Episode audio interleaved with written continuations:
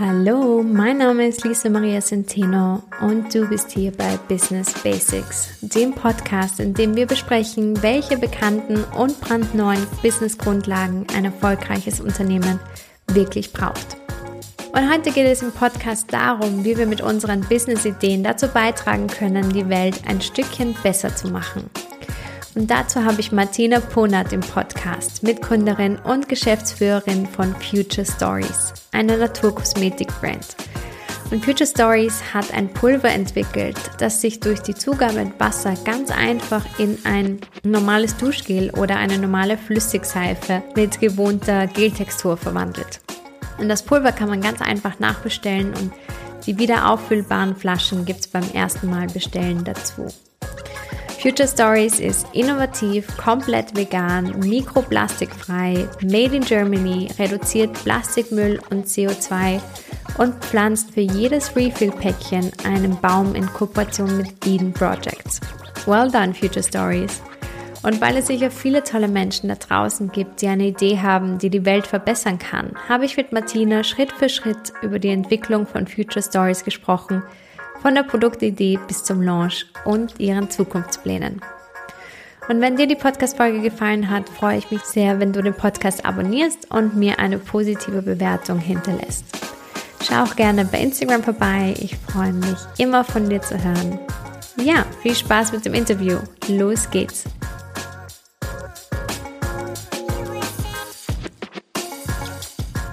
Liebe Martina, ich freue mich so sehr, dass wir es endlich geschafft haben, nach äh, fast einem, einem Jahr oder einem Dreivierteljahr, ähm, dass wir uns jetzt endlich in einem Podcast treffen.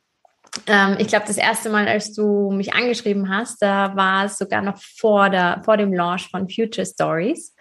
Ähm, und jetzt sind ja einige Monate vergangen und vieles passiert. Und ich freue mich, dass wir heute darüber sprechen, was alles passiert ist. Schön, dass du da bist. Ja, danke. Ich freue mich auch sehr. Ich bin sehr gespannt, wie es wird.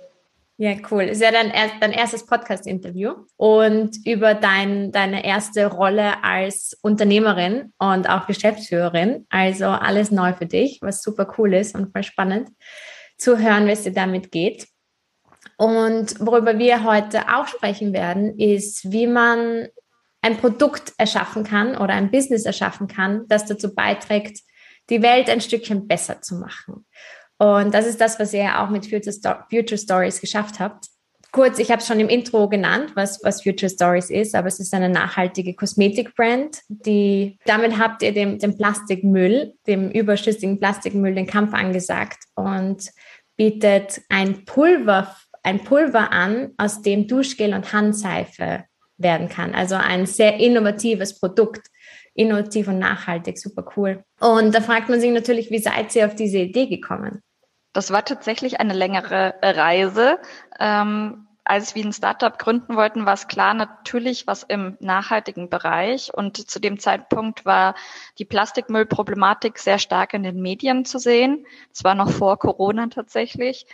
Ähm, und ich selbst bin ein größer nachhaltiger Körperpflege-Fan, komme aber mit festen Seifenprodukten nicht gut klar und habe dann wie so ein Guilty Pleasure immer wieder äh, die Gelprodukte eingekauft und mich ein bisschen geschämt und habe dann überlegt äh, mit meinem Mitgründer, eigentlich muss es doch eine Lösung geben, dass man sich nicht schlecht fühlt und trotzdem im Körperpflegebereich nicht sich derart umstellen muss.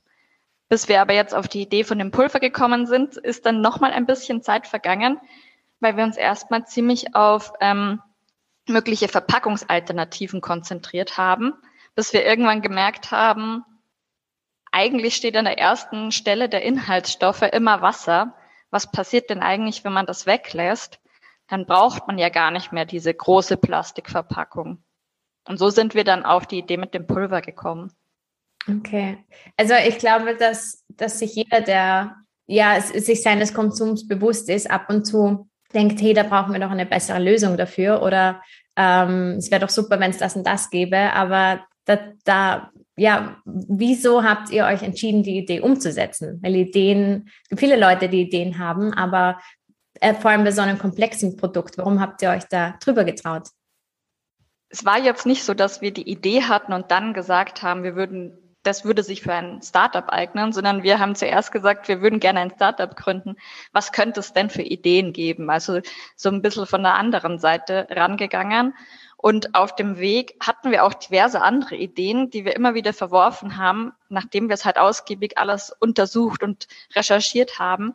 Und bei der Idee hatten wir beide automatisch sofort ein super Gefühl und gesagt, hey, das ist eigentlich das Produkt, was alle brauchen könnten und vor allem in der Zukunft. Und dann war eigentlich klar, okay, da äh, geben wir jetzt Vollgas. Ja, voll cool. Okay, also ihr seid anders herangegangen. Ich meine, es gibt viele Leute, die auch sagen, oh, ich würde mich gern selbstständig machen, aber mir fehlt die richtige Business-Idee. Und bei euch hat es dann nach einigen Testen, wie habt, wie habt ihr das herausgefunden, welches Produkt funktioniert und welches nicht? Ähm, genau wie vorher schon kurz erzählt, haben wir zuerst überlegt, ähm, was könnte es für Verpackungsalternativen geben und haben da wirklich extrem viel recherchiert und uns reingearbeitet, fast wie in so ein kleines Verpackungsstudium und haben dann da immer wieder gemerkt, dass die Alternativen, die es gibt, nicht wirklich recht viel nachhaltiger sind als Einwegplastik, weil zum Beispiel Glas super schwer ist beim Transport oder andere Materialien vielleicht total CO2-intensiv in der Herstellung sind genau als wir da dann festgestellt haben, das ist eigentlich die Lösung aller unserer Probleme.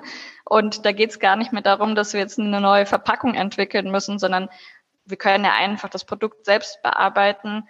Ähm, war eigentlich klar, dass das perfekt ist für uns. Ja, das fand ich auch voll spannend. Das habe ich in, in einem Interview mit dir, glaube ich, gelesen, dass Plastik gar nicht so das Problem ist. Dass Plastik eigentlich recht praktisch ist, oder? Als Produkt ähm, als Produktverpackung, weil es eben so leicht ist und quasi ein günstigerer ähm, Versand möglich macht ähm, und auch ein günstigeres Produkt all in all äh, möglich macht. Aber diese einmalige Nutzung des Plastiks, das ist das Problem. Ist das richtig? Ja, genau. Also das haben wir bei unserer Recherche auch rausgefunden, auch wenn es gerade natürlich ein großes Anti-Plastik-Marketing gibt ähm, haben wir uns zum Beispiel trotzdem dazu entschieden, unseren Refill-Pumpspender, der ja immer wieder befüllt äh, wird und nicht auf dem Müll landet, aus Kunststoff zu machen, also genauer gesagt aus Tritan, weil der einfach dann bruchsicher ist und äh, schadstofffrei und nicht kaputt geht, wir dieser Verletzungsgefahr vorbeugen können und zusätzlich halt auch die Herstellung äh, CO2-freundlicher ist und der Transport. Okay, also das hört sich alles sehr komplex an und sehr äh, nach einer langen Entwicklung. Wie, wie hat sich das Produkt eigentlich so Schritt für Schritt entwickelt? Weil man kommt ja immer mehr da, man kommt dann ja in der Produktentwicklung manchmal drauf, ah, es funktioniert doch nicht so oder etwas anderes ist doch besser. Wie lange habt ihr gebraucht und wie war dieser Prozess?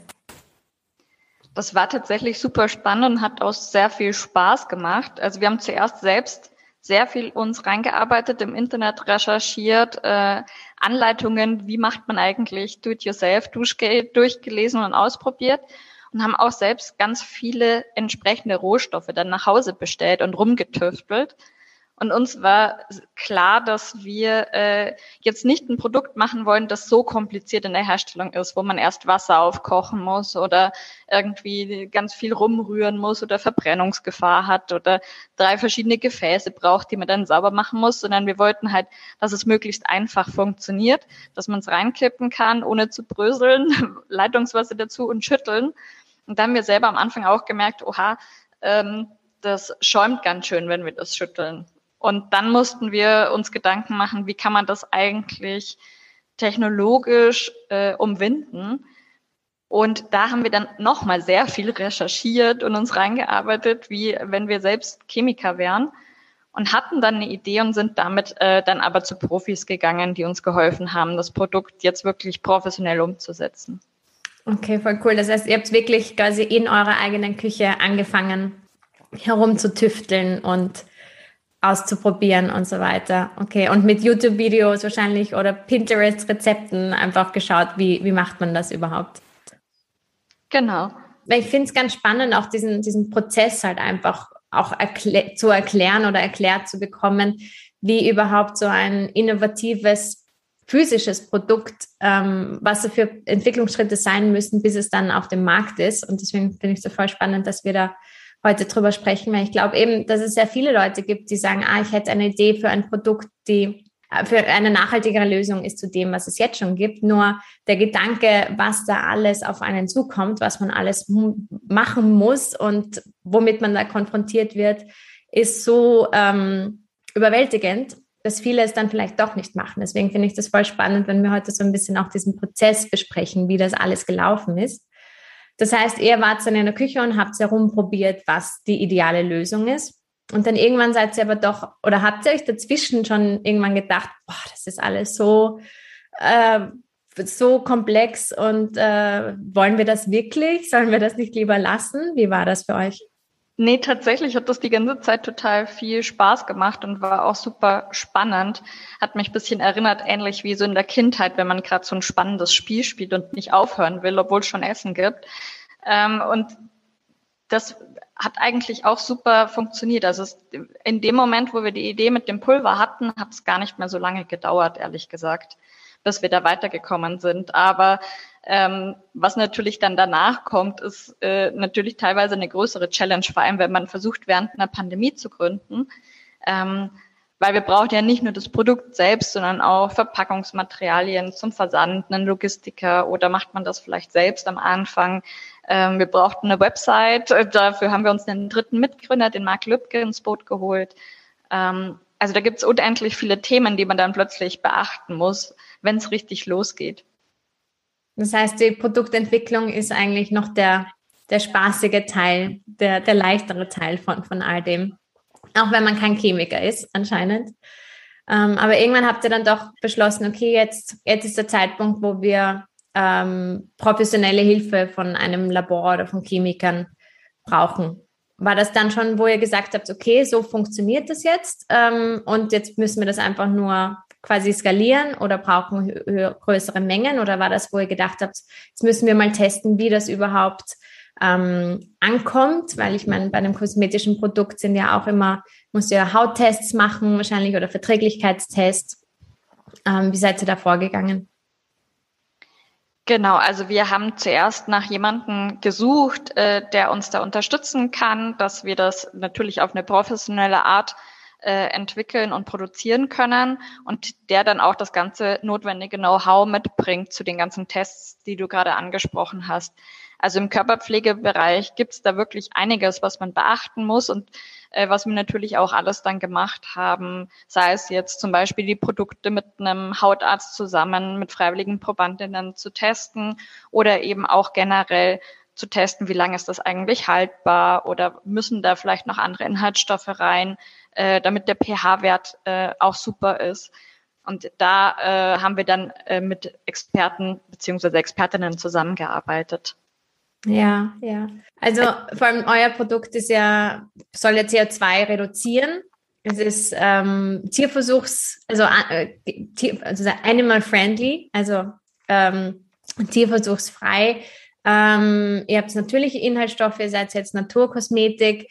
Ähm, also es sind sehr, sehr, sehr viele Sachen, auf die ihr da Wert legt ähm, und auf die man da achten muss, nicht nur in der Herstellung wahrscheinlich, ähm, auch bei den Zulieferern, mit der Verpackung. Ähm, war euch das von Anfang an wichtig, dass es quasi alle positiven Kriterien erfüllt?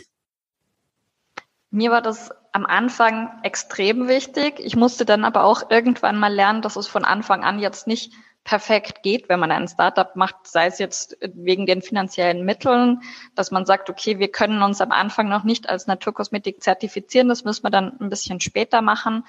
Ähm, oder sei es auch, weil gerade eine Pandemie herrscht und wir vielleicht gar nicht an die Rohstoffe kommen, die wir gerade gerne hätten. Ähm, da musste ich dann auch lernen, dass man eventuell zum Wohle der Geschwindigkeit vielleicht erstmal mit kleineren Steps anfängt, Wobei wir schon gemacht haben, was möglich war. Ähm, sei es jetzt, dass wir direkt gesagt haben, okay, wir wollen jetzt noch Bäume pflanzen, wir wollen alles so nachhaltig wie möglich machen. Wenn wir Kunststoff verwenden, wollen wir den kompensieren. Und da haben wir uns schon ziemlich reingehängt. Also alles, was möglich war, haben wir gemacht und nach und nach versuchen wir das Ganze jetzt immer weiter zu optimieren, wie zum Beispiel die Naturkosmetik-Zertifizierung, die wir jetzt haben. Ja, ja. Also ich glaube, da so geht es vielen Leuten, dass man da mit sehr vielen, Gott sei Dank, auch Idealen hineingeht, wie man es machen möchte oder wie dann auch die große Vision von dem fertigen Produkt ist.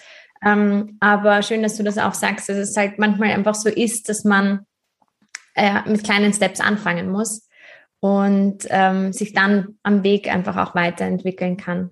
Ja. Ähm, was war so eure größte Challenge auf dem Weg ähm, bis zum Launch?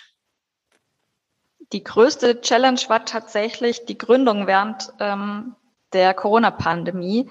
Ähm, wir sind da praktisch mitten reingeworfen worden in das Thema Videocalls. Äh, meine zwei Mitgründer, der Carsten Wille und der Marc Löbke, die sind äh, in Hamburg.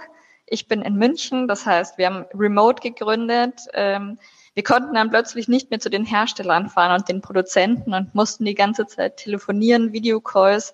Das ist nochmal was anderes, vor allem wenn man so ein ähm, Produkt, das einem auch so am Herzen liegt, entwickelt ähm, da mussten wir uns erstmal dran gewöhnen. Und zusätzlich natürlich die Situation, dass eben zum Beispiel Rohstoffe nicht mehr so verfügbar waren oder sehr viel längere Lieferzeiten hatten, ähm, was natürlich die Planung dann auch immer wieder neu beeinflusst hat. Ja, ja. Ich glaube, das ist auch ein, ein Sonderfall, jetzt gerade die Gründung während der Pandemie. Ähm, aber toll, dass ihr es trotzdem durchgezogen habt. Und dass ihr trotzdem gesagt habt, wir, wir machen, was geht und wir machen das Beste draus. War das eine Option für euch zu verschieben? Nee, auf keinen Fall. Also wir haben immer versucht, so schnell wie möglich weiter voranzukommen, ähm, weil es natürlich auch super spannend war. Und äh, wenn man erstmal so heiß auf was ist, dann kann man das ja gar nicht weglegen. Ja, ja, cool. Also das heißt, ihr habt dann irgendwann dieses fertige Produkt gehabt wo ihr gesagt habt, okay, das ist, das ist das, was alles beinhaltet, was wir eigentlich machen wollen, das ist die Lösung. Ähm, wie geht es dann weiter? Was passiert dann?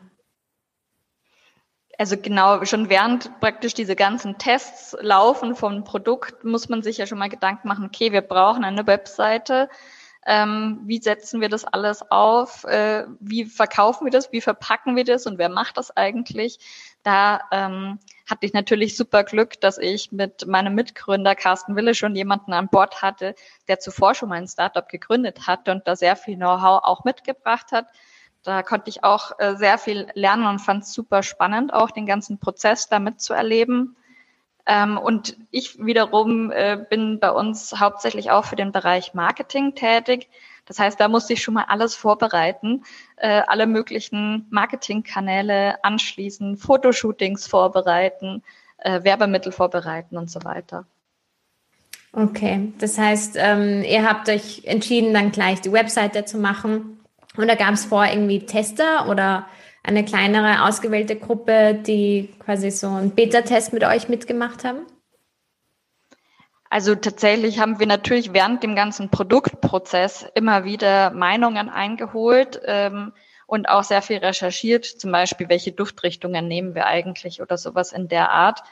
Ähm, aber da wir eben auch sehr schnell sein wollten, sind wir relativ schnell auch an den Online-Start gegangen. Also wir haben einen eigenen Online-Shop und haben auch diesen E-Commerce-Ansatz äh, zum Start äh, gehabt. Und durch Online-Marketing kannst du ja auch extrem schnell ähm, testen, was funktioniert eigentlich am besten. Ja, und du kommst ja aus dem, aus dem Marketingbereich, aber jetzt sozusagen das Ganze für dein eigenes Produkt zu machen, für dein eigenes Business. Inwiefern ist das anders oder wie, wie es dir damit? Ja, gut, dass du das jetzt ansprichst. Das war nämlich auch eine extreme Challenge, weil ich davor als Head of Marketing natürlich auch ein Team hatte, das mich unterstützt hat von Anfang an, operativ vor allem. Und ich äh, da mehr so die Strategin war. Und das ändert sich natürlich, wenn man ein Startup gründet und am Anfang noch nicht so viele MitarbeiterInnen hat. Ähm, da musste ich dann wieder komplett von vorne ran, operativ alles aufsetzen, mich wieder reinarbeiten, weil im Online-Marketing sich natürlich auch alles ständig verändert. Ähm, das war auch nochmal eine spannende Challenge auf jeden Fall. Ja, ja. Und wie hast du entschieden, was sozusagen, was die ersten Kanäle sein sollen oder was getestet wird? Wie, wie bist du da in quasi in deiner Position da auch rangegangen, um zu sehen, okay, funktioniert das Produkt überhaupt? Wie ist das Feedback? Also ich selber komme hauptsächlich aus dem Online-Performance-Marketing und habe mich dann da auch natürlich auf die Kanäle konzentriert, wo ich weiß, wie sie funktionieren, beziehungsweise habe einen Cross-Channel-Ansatz gewählt und möglichst viele Kanäle erstmal klein angetestet. Ähm, als Einzelperson kann man natürlich dann alles nicht so intensiv machen, äh, wie man es gerne möchte. Deswegen haben wir auch relativ schnell äh, das Marketing-Team ein bisschen ausgebaut, äh, dass ich da Unterstützung bekomme. Aber im Grunde genommen die typischen Kanäle alle mal ein bisschen angetestet und dann nach und nach skaliert, so wie äh, es sich gut ergeben hat. Ja, ja, cool. Ja, der Launch hat ja super gut funktioniert. Also so, was ich auch mitbekommen habe oder was man als, als Leser so mitbekommt, ähm, wart ihr ja quasi in der Presse all over, äh, habt sehr viel Präsenz bekommen. Ähm, wie war so der Launch? Wie war es davor? Ähm, was war eure Launch-Strategie und wie ist dein Feedback jetzt nach dem Launch gewesen? Ähm, ja, der Launch selber war äh, relativ unspektakulär, wenn man sich das kurz das Bild vorstellt, weil ich halt alleine in meinem Büro saß und die anderen beiden äh, in Hamburg und dann haben wir so digital über Videocall angestoßen. Ähm, aber generell war es natürlich überwältigend, ähm, direkt zu sehen, wie ähm, die Presse reagiert, sei es jetzt Fachpresse oder eben auch ähm, Zeitschriften oder irgendwelche Unterhaltungsmedien, äh, die direkt das aufgegriffen haben. Andere Startups, die uns von Anfang an total unterstützt haben, mit Kooperationen zum Beispiel. Also das war total cool, das zu sehen, wie gut äh, wir da aufgenommen werden. Ähm, und natürlich aber auch eine totale Challenge. Also zu der Zeit ähm, jetzt habe ich schon ein paar Mal von der Pandemie gesprochen, aber war gerade Lockdown in München und ich war nur noch am Arbeiten und habe gar nicht mitgekriegt, dass in München Sperrstunde ist. Ah, ähm, Weil es ja. natürlich auch durch diesen ganzen äh, positiven Andrang auch sehr turbulent geworden ist, weil wir dann sehr viele Anfragen bekommen haben. Ja, ja, Gott sei Dank. Ja, gratuliere, super, super cool. Und wie war so das Feedback der Leute? Genau, also das äh, war auch natürlich total toll, das zum ersten Mal zu sehen, wenn du auf Social Media Kommentare kriegst und vollkommen fremde Menschen plötzlich so das, woran du die ganze Zeit schon gearbeitet hast, dann kommentieren, äh, wo auf Instagram vor allem eine sehr ähm, freundliche Community auch entsteht, die da auch alle sagen, hey, das ist ja voll die coole äh, Entwicklung, wow, das habe ich schon immer gebraucht, sei es jetzt für meinen Camper-Van oder vielleicht einfach, weil sie selbst mit, Sef, äh, mit festen Seifen nicht gut klarkommen. Ähm, das war schon total spannend, das auch zu sehen, wie da plötzlich die Reaktionen kommen oder auch, wie man plötzlich sieht, okay, da kommen immer mehr Menschen auf die Webseite. Und wenn man sich das dann vorstellt, die sitzen alle irgendwo jetzt zu Hause und klicken auf unserer Webseite rum, das ist ja auch ähm, ziemlich cool. Ja, ja, absolut. Und vor allem, dass viele von ihnen auch das Produkt zu Hause haben und, und jeden Tag benutzen und so. Und das ist ja, ist ja mega cool von sozusagen, dass ihr das erschaffen habt. Von der Idee, die ihr hattet in eurem Wohnzimmer bis zur, bis zur Umsetzung jetzt. Wenn man sich das vor Augen hält. Ist richtig, richtig cool. Ja. Und, und gab es irgendein überraschendes Feedback? Also, dass ihr sagt, okay, das, ähm, da, da habt ihr dann am Markt nochmal äh, sozusagen euch in eine andere Richtung entwickeln müssen oder ähm, war alles so, wie ihr das eh angenommen habt? Ähm, also überraschendes Feedback, ähm, puh, fällt mir jetzt direkt ehrlich gesagt nichts, nichts ja, ein. Ich glaube aber, dass es schon gut war, dass wir jetzt äh, zwischenzeitlich zum Beispiel ähm, die Naturkosmetik-Zertifizierung nachgezogen haben einfach, weil das auch den Konsumentinnen ein besseres Gefühl gibt, äh, dass sie jetzt selber nicht mehr alle Inhaltsstoffe äh, recherchieren müssen, sondern auch wissen, okay, da sind sie auf der sicheren Seite. Ja, so jetzt nach einigen Monaten in dem Prozess mit Future Stories, wie, was würdest du Gründern oder Gründerinnen raten, die ebenfalls sagen, sie haben eine Idee für, für ein nachhaltiges Produkt, das die Welt ein bisschen verbessern kann? Ähm, also auf jeden Fall finde ich das super, wenn sich da alle Gedanken drüber machen und äh, auf jeden Fall weiterverfolgen, weil es macht wahnsinnig viel Spaß. Ähm, wichtig ist, glaube ich, ähm, dass man jetzt nicht einfach nur versucht, ein nachhaltiges Produkt äh, zu machen und zu verkaufen mit dem Argument, das ist jetzt nachhaltig, sondern dass man immer noch ein weiteres Argument hat, warum jetzt speziell dieses Produkt äh, toll ist und warum man genau dieses Produkt oder diese Brand ähm, kaufen sollte. Weil Nachhaltigkeit wird tatsächlich glücklicherweise ja immer mehr zur Normalität, eher schon wie so eine Art, okay, das ist der Standard, das sollte das Produkt haben ähm, und was ist darüber hinaus eigentlich noch möglich. Wie erlebst du jetzt gerade den, den Markt eigentlich, so den Nachhaltigkeitsmarkt oder diesen auch Plastic-Free-Markt? Wie, wie entwickeln sich da die Startups oder die Produkte auch? Ich finde es total spannend, sei es jetzt, wenn man in die Drogerie geht und sieht, dass die Regale mit den nachhaltigen, sei es jetzt feste Produkte oder in irgendeiner anderen Form nachhaltigen Produkte immer größer werden und die anderen Produkte so ein bisschen verdrängen. Ähm, oder dass man sieht, dass auch im Online-Bereich zum Beispiel immer mehr dieser Brands auf den Markt ploppen und das in einer unglaublichen Geschwindigkeit, dann ist das eigentlich ein total gutes Zeichen, dass man sieht, dass alle das mittlerweile verstanden haben, ähm, dass das jetzt eigentlich der Standard ist. Und da, darunter, also gerade auch wenn man zum Beispiel jetzt in die, in die Drogerie geht ähm, und die großen Marken sieht, ist sicher auch viel Greenwashing da dabei, würde ich mal sagen.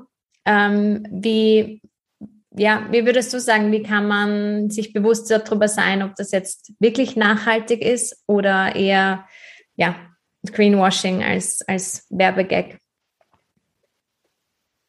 Naja, zum einen äh, kann man ja zum Glück im Internet immer extrem gut recherchieren, wenn man sich mal unsicher ist. Und es gibt jede Menge Blogs oder auch äh, Medien, die ebenfalls sich mit den Themen befassen und wo man immer gute Infos finden kann.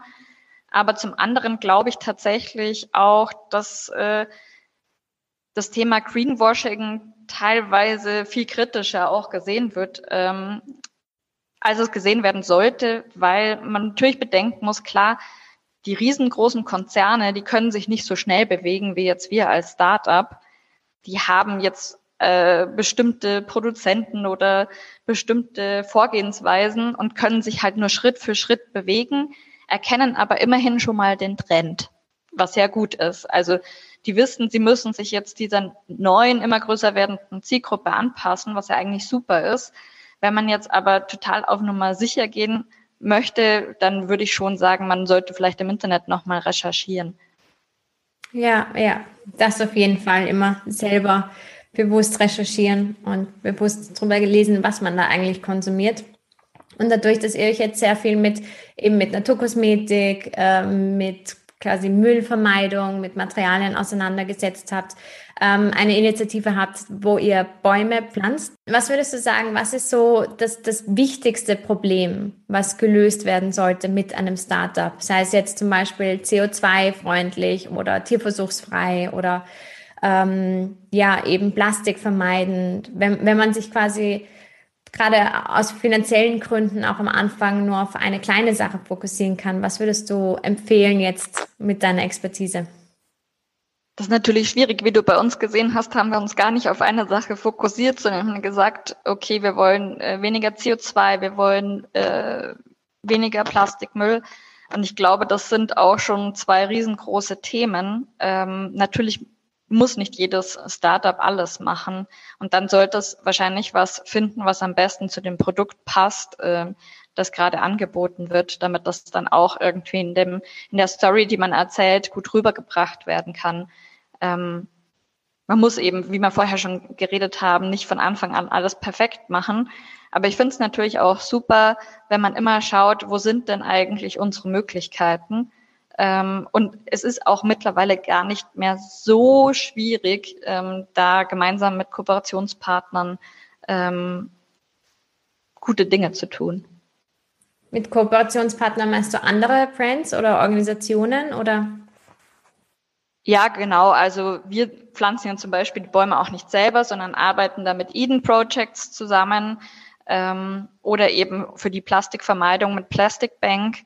Ähm, da ist es natürlich auch total wichtig, genauso wie wir vorher gerade gesprochen haben, dass man extrem gut recherchiert, sind das wirklich seriöse Partner, äh, mit denen wir da zusammenarbeiten. Das ist in unserem Fall auf jeden Fall äh, so. Ähm, aber das hilft einem natürlich auch und äh, vereinfacht dann auch ähm, alles.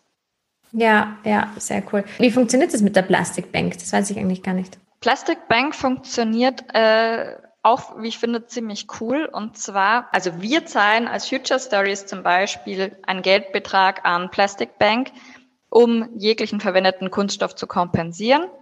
Und die Plastic Bank wiederum nimmt das, um an Orten, die von Plastikmüll äh, zum Beispiel überfüllt sind, wie Küsten oder Meeren in äh, unterschiedlichsten Ländern, nimmt diesen Geldbetrag und bezahlt dann die Sammlerinnen, ähm, kann dann wiederum dieses Plastik in Social Plastik umwandeln. Wir wiederum kaufen nicht dieses Plastik ein, sondern wir kompensieren unser Tritan, das wir verwenden, ähm, indem wir den Geldbetrag zur Verfügung stellen. Okay. Der Vorteil daran ist, dass nicht nur jetzt äh, in den Ländern, wo es gebraucht wird, äh, die Natur gereinigt wird, sondern dass eben auch die Leute dort vor Ort Jobs bekommen und sich ihren Lebensunterhalt finanzieren können. Ja, ja, sehr cool. Und ihr habt wiederum andere Kooperationspartner, auch im Nachhaltigkeitsbereich. Das habe ich auf Instagram gesehen, zum Beispiel mit Ocean Matter. Ähm, zum Beispiel, was auch super cool ist, ist, dass man sich gegenseitig unterstützt, um, um auch einem Zweck zu dienen. Und ich fand das so cool. Ich war schon ewig auf der Suche nach einer neuen Handyhülle und habe mir dann dort auch gleich eine bestellt. Und sehr super cool. cool. Ja, ist auch super cool, wenn man sich dann einfach ähm, wenn man sagt, wir haben alle irgendwie die gleiche Vision, ähm, nur sieht das halt oder wird das in unterschiedlichen Produkten sichtbar. Die einen machen ein Kosmetikprodukt, die andere Handyhüllen, ähm, aber es geht um dieselbe Sache und sich da zusammenzuschließen ist super, super cool. Finde ich sehr gut.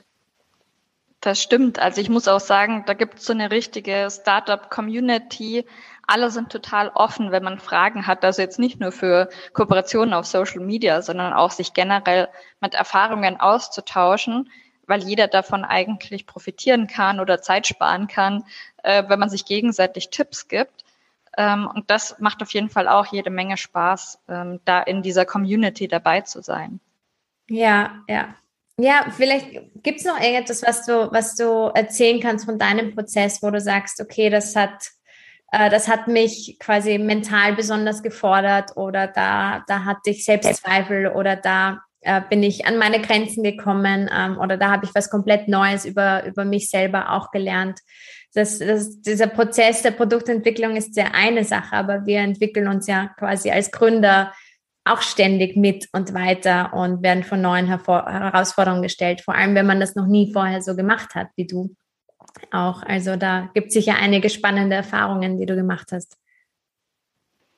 Ja, also generell ist es natürlich eine total andere Art zu arbeiten, auch für mich. Ich kann einfach abends oft gar nicht aufhören, weil es sich nicht wie Arbeit anhört. Das klingt jetzt total doof, ähm, so nach Superstreber, aber hat natürlich auch negative ähm, Folgen, weil man braucht ja auch die Erholung und man muss sich dann teilweise wirklich äh, zwingen zu sagen, ja, das könnte ich jetzt heute Abend noch machen, aber vielleicht mache ich es dann doch lieber morgen und äh, gehe noch mal raus, solange die Sonne noch scheint. Ähm, das habe ich auf jeden Fall gelernt. Das kannte ich jetzt von davor, äh, von meinen Arbeitsverhältnissen nicht unbedingt, dass ich dann nicht nach Hause gehen wollte. Ähm, das ist eine extreme Challenge auch für mich, wo ich jetzt lernen muss, wie kann ich eigentlich dieses Startup leben, ähm, das ja ganz anders irgendwie funktioniert, in meinen Alltag integrieren. Und da bin ich aber noch im Prozess, das am besten rauszufinden. Ja, wie löst du es derzeit? Äh. ich meine, ähm, was gut hilft, ist sich auch ab und zu dann Verabredungen machen mit, mit Freundinnen und Freunden, ähm, die man dann ja auch äh, einhält. Ähm, Genau, aber äh, ja, oder einfach sich halt bewusst immer wieder drauf zu konzentrieren. Ja, ich meine, das Gute. Egal, wie spannend es ist. ich meine, das Gute ist, dass du ja gerade auch ein Team aufbaust. Ähm, das heißt, du bist nicht nur quasi Unternehmerin, du bist auch Führungs, du hast auch eine Führungsposition. Und damit hast du auch eine gewisse Vorbildwirkung. Also kannst du es dann vielleicht so drehen, dass du sagst, so als Vorbildwirkung für eine gute quasi Work-Life-Balance musst du auch früher aufhören. Ja, genau. Oder ich fange einfach mal manchmal später an. Ähm, und generell im Team versuchen wir natürlich auch, dass wir eine lockere Atmosphäre haben, dass ich jetzt nicht die ganze Zeit äh, wie besessen vor dem Laptop sitze und reintippe, sondern dass wir auch schöne Mittagspausen machen und ähm, dass da eine lockere Stimmung ist und halt auch der Spaß transportiert wird.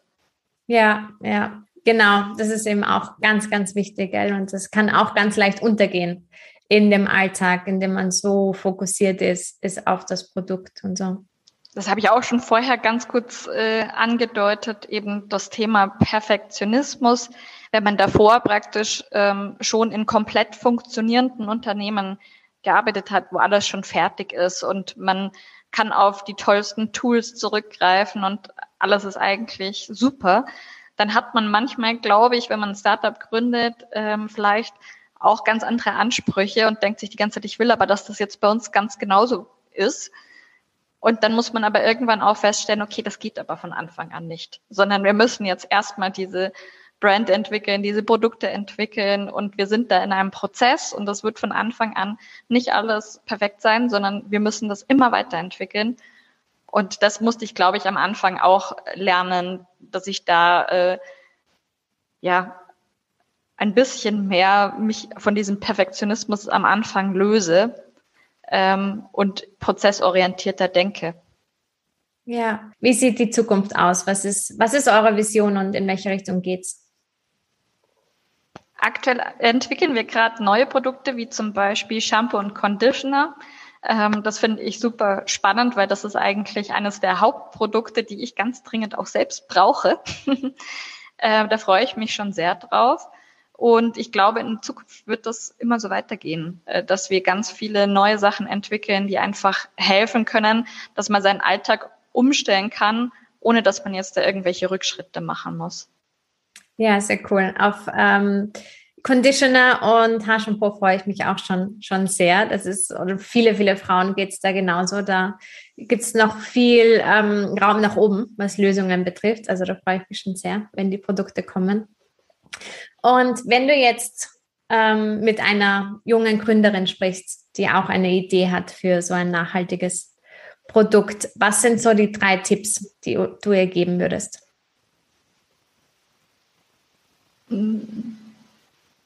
Also jetzt unabhängig davon, ob es nachhaltig ist oder nicht, ähm, gerne den Austausch suchen mit anderen, die schon Erfahrungen haben und sich da Tipps holen. Ähm, weil die Community wirklich sehr offen ist im Startup-Bereich und einen das total weiterbringen kann und einem auch Zeit sparen kann, auch Meinungen einholen vielleicht von Freunden und Familie und dann da auch ähm, konstruktive Kritik annehmen äh, und eventuell im Prozess dann alles weiterentwickeln. Mhm. Trotzdem schauen, dass man eine gute Work-Life-Balance hat.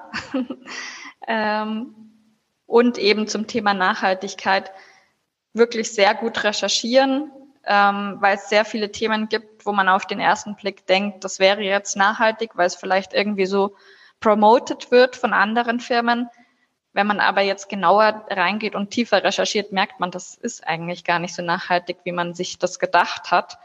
Und dass man da einfach wirklich Expertin in dem Bereich wird und sich extrem tief reinarbeitet. Ja, voll cool. Vielen, vielen Dank, dass du dir die Zeit genommen hast und die Future Stories Story erzählt hast ähm, im Podcast. Ich glaube, es inspiriert sehr viele Leute, einfach weil, weil wir das alle irgendwie oder viele von uns in uns tragen, diesen Wunsch, ähm, mit einem Produkt oder einem Business die Welt ein Stückchen besser zu machen und von Leuten zu lernen, die das schon bereits gemacht haben und umgesetzt haben, ist sehr, sehr viel wert. Also danke, dass du deine Learnings und Erfahrungen mit uns geteilt hast. Sehr, sehr gerne und danke für die Einladung.